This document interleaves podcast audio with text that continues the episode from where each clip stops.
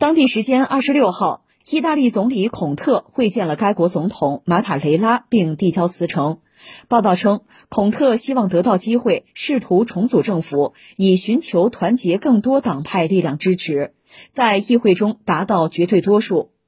据此前报道，本月十三号，意大利前总理伦齐领导的活力党宣称，因不认同孔特的执政方针而退出县政府，令意大利政局面临不确定性。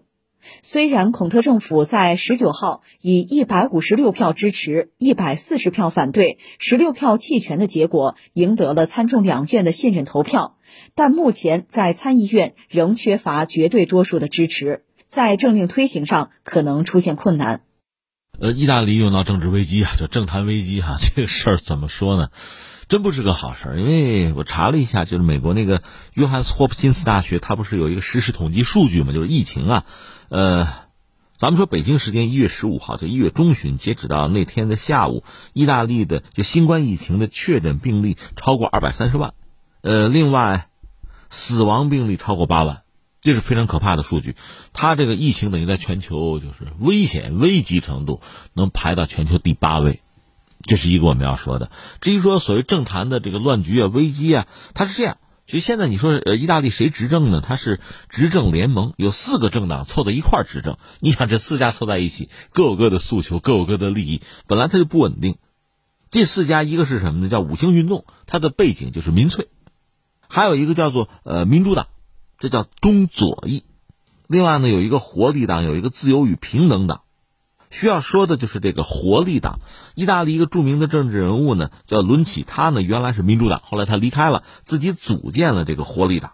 伦齐以前也是做过意大利的总理的啊，资深政客，他支持率很低的百分之几的支持率，但是呢，他在这个议会的席位比较多，所以对执政联盟是很重要的。现在呢，伦齐他这个活力党要退出，他一退出。这就是一系列的连锁反应，因为他席位多嘛，他要一退，这个所谓执政联盟在议会里的多数席位就保不住。他一保不住的话，那叫崩盘啊。而这个政府目前谁是头啊？孔特，就是总理啊，是孔特。那你说为什么呀？现在这个紧急状况，疫情如此严重，经济一直就不振，现在正是需要一个负责任的、强有力的政府带领大家走出这个困扰。正是这个时候，怎么又权力纷争了？对。这是意大利的特点，但总的来说，每个国家有自己的政治制度，这咱不需要多说。而且中国向来是不干涉他国内政哈。但是我们要说呢，就是说，所谓西方民主制度吧，你仔细分也是有很多类型的。你比如美国，美国自诩我是灯塔，我是灯塔，但你是灯塔，你还真不是普选，它是选举人团制吗？所以，因为美国大选选举结果打官司是有的。这次特朗普也不服气，就说民主党作弊了，民主党当然不承认了。但是共和党内部大多数人还是认为民主党作弊了，然后冲击国会山，很多人认为这是特朗普怂恿和指使的，所以美国的很多社交媒体又把它封了。那这个做法，欧洲人觉得不对劲儿，这不民主。跟你讲言论自由是吧？就这么一个事儿，你看美欧的想法也不一样。那美国人自己也是自相矛盾。你比如说，在全球范围内某些地方出现了骚乱，那就民主自由什么亮丽风景线，很多美国政客是这个态度。你比如现在俄罗斯闹起来了，那我们支持民主啊，可问题在于这个事儿你们家闹呢，那就不是亮丽风景线，那就是骚乱暴乱嘛。美国人就这么定性，典型双标嘛。所以这两年确实，这个西方世界吧，在这类问题上显得真的是比较魔幻啊。那翻回来我们再说意大利，你说为什么闹起来呢？总的来说是伦齐和孔特不对付，他们本身其实在政治上是竞争对手啊。关键问题上态度不一样，伦齐呢就反对孔特政府用这个欧盟所谓恢复基金来解决经济危机这个计划，而且伦齐是批评政府应对疫情不利。你说重建经济吧，也没有好办法。但现在我看到意大利方面很多政客也好，媒体也好，是在骂谁呢？骂伦齐，说他们是出于一己之私，说伦齐似乎是察觉到欧盟现在不再支持孔特，所以想利用这个机会吧，谋取利益。所以，国内就是意大利国内很多这个批评人士就在骂说：“你看政客为了自身的利益，不考虑国家和民众了。”最终的结果是现在闹不是时候嘛？这是意大利民众普遍的一个呼声。当然，伦齐也留了沟通的余地吧，就说呢，能不能组建一个新的孔特政府啊？我们没有否决任何人呢，我们没有偏见啊。说这个危机怎么结束，取决于孔特。我们准备好进行各种形式的讨论。但对伦齐这个人来讲呢，孔特这个政府吧，怎么说呢？一个硬币两个面你说这个政府存在吧，是好事可以避免大选。这个活力党呢，在议会是有四十八个席位，这能保住。但另一方面呢，如果孔特政府真的倒台的话，那么就不存在竞争了，也许更有利于这个活力党和伦齐的未来，就各有利弊吧，看他怎么权衡了。但是。从宏观上讲，意大利这个状况也不让人觉得意外。你看，二战以后到现在七十来年的时间吧，意大利一共是有六十六届政府，经常换，一直在闹。你说为什么呀？能解释一下吗？这个其实只能看历史。其实一说罗马，大家马上想到的什么凯撒呀、屋大维呀，对，呃，罗马曾经有很璀璨的文明，古代罗马吧。你看，公元前七五四年，罗马建成，城市的城。然后有这个共和国呀、帝国时代呀，一直在开疆拓土吧。到公元三九五年，当时罗马皇帝是刁多西一世死了，他临死之前呢，把整个帝国分成两块，俩儿子继承吧，就是罗马帝国分成东西罗马。我们知道西罗马帝国完蛋比较早，东罗马帝国就是那个拜占庭帝国吧，那也是个千年帝国了。但是，一四五三年还是被奥斯曼土耳其给灭掉了。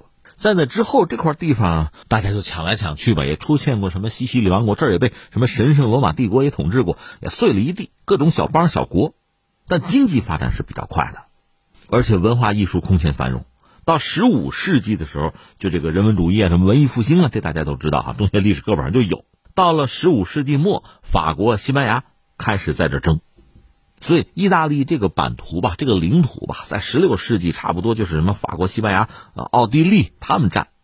但是你知道，从拿破仑开始，就是法国率先吧出现民族主义、民族国家。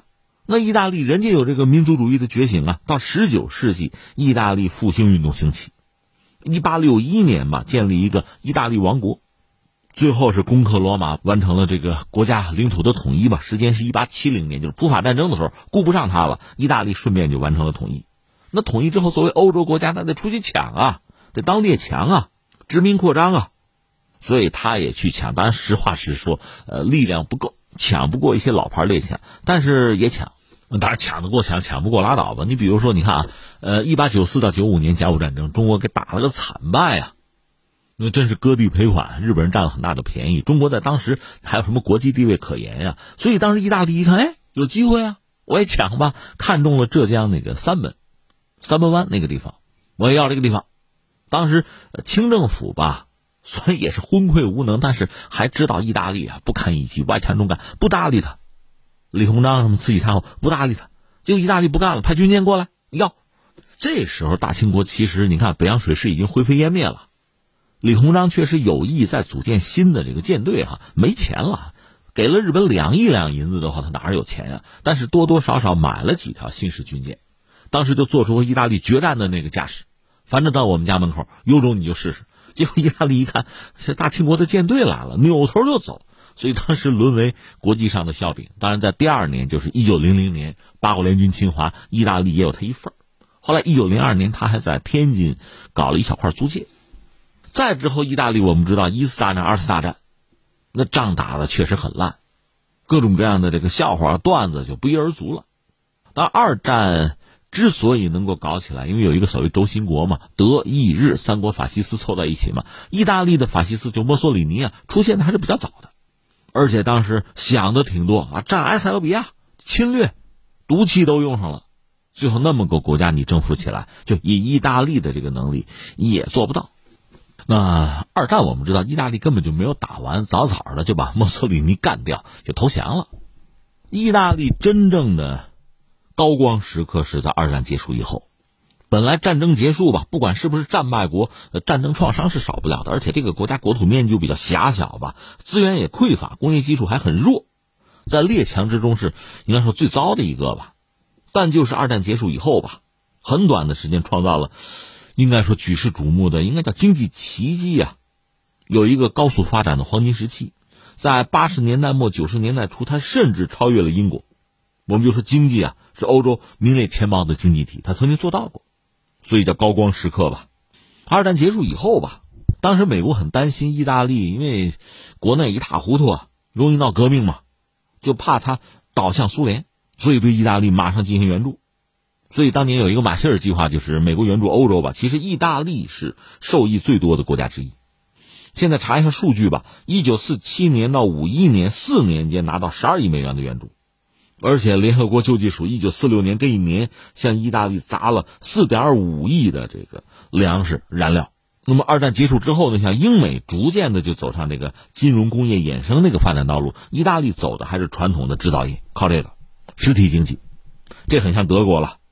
他这个国情使然吧，搞了大量的中小企业，所以成为欧洲的制造业的基地，在全球也算是一个强国了。后来就是朝鲜战争、越南战争，这个战争对经济是有拉动作用的，比如对意大利，包括对日本，所以他当年可以叫实业立国。他的什么冰箱、汽车呀、时装啊，是畅销欧美的。那下面就得说但是了，但是有这么几个问题。一个问题是什么呢？